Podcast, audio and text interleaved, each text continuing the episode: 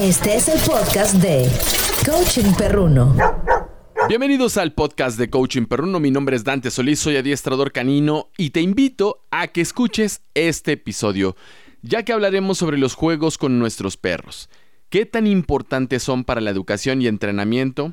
Quédate y entérate sobre cómo debemos jugar con nuestros perros. Síguenos en Facebook, Twitter o Instagram como Coaching Perruno. Como en cada episodio quiero dar las gracias a todos aquellos que están suscritos al podcast en las diversas plataformas donde se encuentra disponible. Muchas gracias por sus comentarios en nuestras redes sociales y demos inicio con el episodio 25 del podcast de Coaching Perruno. Casi todos los animales y sobre todo los mamíferos suelen ser muy juguetones durante la etapa de infancia pero conforme van creciendo, la tendencia a jugar irá disminuyendo. En el caso de los perros, no es así. A las personas y a nuestros perros nos gusta jugar durante toda la vida, pero desafortunadamente no siempre nos van a gustar los mismos juegos. ¿Cómo juega el perro? El juego en el perro es una reproducción ficticia de algunas de sus conductas instintivas, sobre todo el comportamiento de caza, buscar, acechar, abalanzarse, perseguir, sujetar y sacudir. Todas estas conductas podemos observarlas claramente en cualquier parque en el que se encuentren sueltos dos perros. Por ejemplo, nuestra mascota ve a un perro conocido y se tumba acechando. De repente sale disparado y se abalanza sobre él. Su amigo sale corriendo y empieza una persecución, quizá con una pelota o un palo en el hocico, si alcanza al otro perro, puede que intente derribarle empujándole o mordiéndole las patas traseras. Y si se está con un juguete como una cuerda anudada o algo similar, es muy posible que tiren de ella con fuerza y sacudiendo. Pero, ¿cómo saben los perros que todos estos comportamientos son parte del juego y no una disputa agresiva o un ataque depredador de otro can? Todos los perros tienen una señal de invitación al juego, es un gesto muy típico que todos hemos visto sobre todo en los cachorros. Y no solo la expresan a los otros miembros de su especie, sino que también a nosotros. Esta señal corporal se manifiesta de la siguiente manera.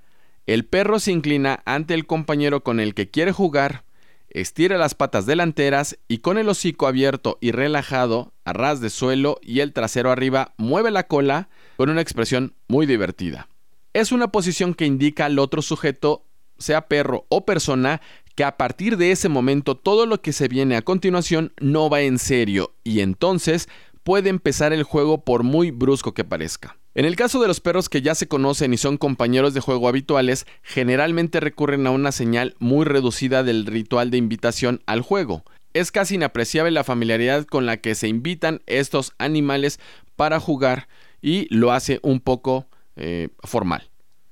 Jugar a cazar es lo que más le gusta a los perros y en este juego habitualmente existen ensayos de conducta depredadora.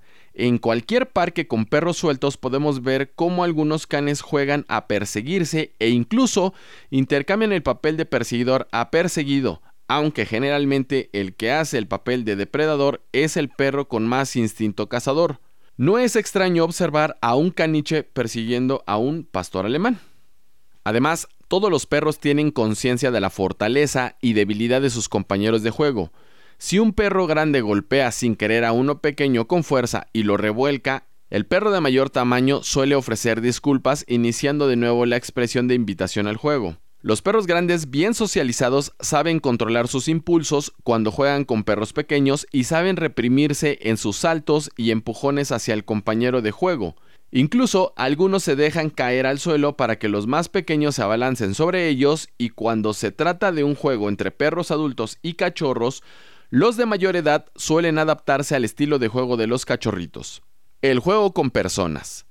Estos juegos derivados del instinto de caza pueden ser muy divertidos para nuestras mascotas, pero ¿qué pasa cuando juegan con nosotros? Está claro que los juguetes favoritos de los perros son los que les recuerdan a una presa y activan su conducta de caza. Por ejemplo, la pelota que le lanzamos y va botando o corriendo a gran velocidad a ras del suelo, la cuerda anudada con la que solemos jugar al tira y afloja, el frisbee o disco volador que imita el vuelo de un ave, el juguete de, goma o la pelotita de goma que, que chilla cuando la aprietas emitiendo un sonido agudo parecido al de una presa herida o asustada. Con todos estos juguetes que proporcionamos a nuestra mascota conseguimos que el juego sea ameno, que el perro desgaste su energía acumulada y creamos un mejor vínculo con él. Pero a veces, durante el juego, el perro quiere imponer sus propias reglas y ya no es tan divertido. Es frecuente que nuestra mascota no quiera devolvernos la pelota, que juegue demasiado brusco al tira y afloja, que no pare de ladrar para que le tiremos la pelota o que se le escape algún mordisco sin intención, pero igualmente doloroso.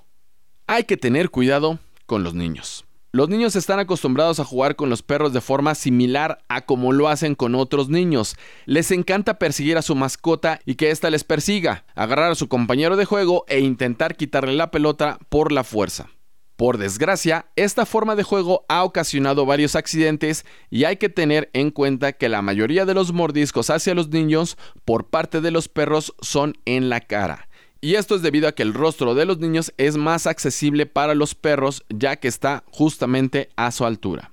También hay que enseñar a los niños cómo jugar con el perro. El acto de intentar tomar la pelota o un juguete que el animal lleve en el hocico es muy peligroso, aunque nuestro perro sea un cachorrito muy tranquilo, el juego de intentar quitarle la presa puede derivar en un mordisco no intencionado. ¿Cuáles son los juegos peligrosos? Las personas y los perros compartimos distintas maneras de jugar. Tanto a los perros como a nosotros nos encanta jugar juntos con una pelota, estirar una cuerda y otros tipos de juegos bruscos y de gran actividad física. Pero a los perros, además, también les gusta jugar a revolcarse por el suelo, enzarzarse en una lucha ficticia, morder las patas de su amigo perseguido, etc. Todos estos comportamientos, aunque muy lúdicos para nuestros amigos perrunos, pueden llegar a ser peligrosos para las personas y sobre todo para los niños. Las personas sujetamos con las manos, mientras que los perros lo hacen con el hocico. Cuando los niños juegan a luchar, no muerden cuando se atacan, se sujetan con los brazos, las piernas o el cuerpo, pero sin morder. Sin embargo, los perros sí lo hacen. Además, al igual que los niños juegan a la lucha en el recreo y a veces se les va la mano en mitad del juego. A los perros les pasa lo mismo, pueden empezar a jugar bruscamente y lastimarse sin querer por culpa de un mordisco fuera de lugar o un empujón mal dado. Tanto los perros como los niños sienten una gran excitación cuando se encuentran en un juego muy animado y el patio de recreo de los niños o el parque de los perros puede convertirse en un lugar de pelea en cualquier momento. ¿Cómo poner las reglas del juego? Para evitar posibles accidentes en el juego con nuestras mascotas debemos tener en cuenta una serie de puntos. La importancia de la educación de la madre. La conducta de juego del perro aparece alrededor del primer mes de vida. Durante esta etapa, el cachorro aprende a jugar con sus hermanos, a explorar el entorno y a comunicarse, lo que es muy importante para su posterior desarrollo. Una madre canina equilibrada facilita a sus cachorros una educación básica y unas normas sociales para facilitar la convivencia con otros perros. El destete provoca un aprendizaje social muy importante es la primera vez en la vida que al cachorro se le lleva la contraria. A las cuatro o cinco semanas, la madre de los cachorros empieza a alejarse de estos. Como los cachorros se han vuelto más activos, juguetones y quieren seguir mamando, la madre les gruñe para que la dejen en paz. Les enseña a controlar la mordida, a parar el juego y a controlarse. Además, durante el juego con sus hermanos de camada, los cachorros aprenden algo muy importante, la intensidad de la mordida en el juego. Cuando un cachorro muerde a otro demasiado fuerte, éste inmediatamente deja de jugar. Es así como el provocador va aprendiendo los límites del juego. La próxima vez morderá más flojo si es que quiere seguir jugando. Cuando el cachorro llega a casa con dos o tres meses de edad, lo único que debemos hacer es facilitar su adaptación a esta y continuar el trabajo de su madre enseñándole a jugar. El control del juego. Es muy importante que seamos nosotros los que impongamos las reglas del juego. Si no es así, será nuestra mascota quien decidirá el modo de jugar y no será tan divertido. Las dos normas básicas que debemos aplicar son si en algún momento el perro se muestra violento o muerde con más intensidad de la permitida, hay que dejar de jugar inmediatamente. Y segundo, no hay que permitir que nuestra mascota juegue con otros objetos que no sean sus juguetes. Aplicando estas reglas podemos enseñar al perro a jugar de forma en que todos no la pasemos muy bien. Jugando al tira y afloja. El juego de estirar y aflojar con una cuerda u otro objeto parecido puede ser para el perro un modo de medir la fuerza entre dos contendientes, por lo que debemos tener cuidado en controlar la intensidad con la que nuestra mascota se toma el reto. Es importante ganar la mayoría de las veces y sobre todo si jugamos adecuadamente puede ayudarnos a poner las reglas del juego enseñándole cuándo debe parar. El tira y afloja es uno de los juegos favoritos de todos los perros es generalmente el que más les excita, el que les hace segregar más adrenalina. Por eso, incluso llegan a gruñir. Y va muy bien para descargar energía acumulada y poder enseñarle las normas que queremos imponer en el juego. ¿Cómo se las enseñamos? Teniendo en cuenta que es una de las actividades que más les gustan, para parar el juego lo único que debemos hacer es soltar el juguete a la orden, basta, suelta, o lo que decidamos para terminar el juego e ignorarle inmediatamente. El perro seguramente nos seguirá con la cuerda en el hocico, empujándonos incluso. Pero no debemos hacerle caso, solo cuando la suelte, la volveremos a tomar y continuaremos jugando. De este modo el perro aprenderá que a una orden debe parar de jugar aun cuando esté muy excitado y que no por ello se terminará el juego. Jugando a tirar la pelota. ¿Cuántas veces le hemos tirado la pelota al perro y no la trae? Muchísimas. Los perros son especialistas en mantenerse a la distancia suficiente para que no sea posible atraparlos, pero lo bastante cerca como para que sigamos jugando. Este comportamiento es muy habitual, ya que prefieren jugar al corre que te alcanzo o a que no me la quitas. El perro suele llegar hasta donde estemos y nos muestra muy contento su juguete, pero cuando nos acerquemos a agarrarlo, se aparta a una distancia prudente. Para nosotros este juego es, además de cansado, muy aburrido pues nuestra mascota siempre será más rápida y ágil y muy difícilmente podremos quitarle el juguete. Debemos enseñarle cómo nos gustaría jugar. La forma correcta de hacerlo es lo siguiente. Nunca acercar las manos hacia la cabeza o el hocico del perro. Solo conseguiríamos alejarlo. Recuerden que el perro prefiere jugar al correle que te alcanzo. Si queremos acariciarle por habernos traído la pelota, solo debemos hacerlo por los costados, sin acercarnos a su morro o en la trompa, que es lo que él pretende. Podemos jugar con dos pelotas exactamente iguales. Después de lanzarle una, cuando la atrapa y vuelve hacia nosotros, le mostramos la otra y el perro soltará la que tiene en el hocico. Le lanzaremos la nueva y reanudaremos el juego.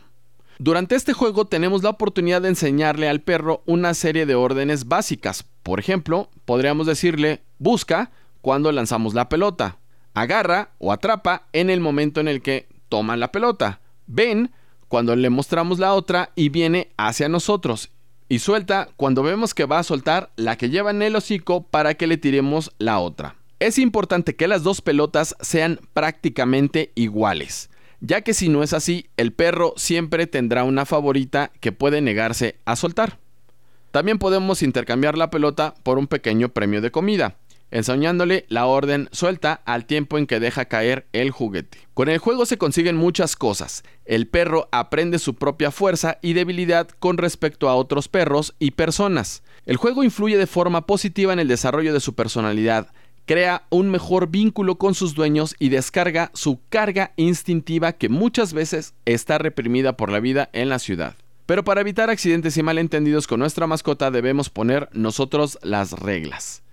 Es el único modo para que todos la pasemos muy bien. Como pueden darse cuenta, el juego con nuestros perros nos ayuda a fortalecer este vínculo del que tanto hemos hablado en otros episodios. Nos ayuda a establecer reglas, límites y disciplina, así que no dudes en jugar con tu perro. ¿Te interesa saber cuáles son los mejores juguetes para entrenar y divertirte con tu perro? Pues escucha nuestro episodio 26 porque ahí te vamos a decir cuáles son estos juguetes. Agradezco infinitamente que hayas escuchado este podcast. Recuerden seguirnos a través de nuestras diversas redes sociales. Nos encuentran como arroba coachingperruno en Facebook, Twitter e Instagram. Antes de despedirme, queremos anunciarles que este será el último episodio del año. Les deseamos una feliz Navidad, un próspero año 2021 y que el próximo año se termine la pandemia y todo se vaya arreglando poco a poco.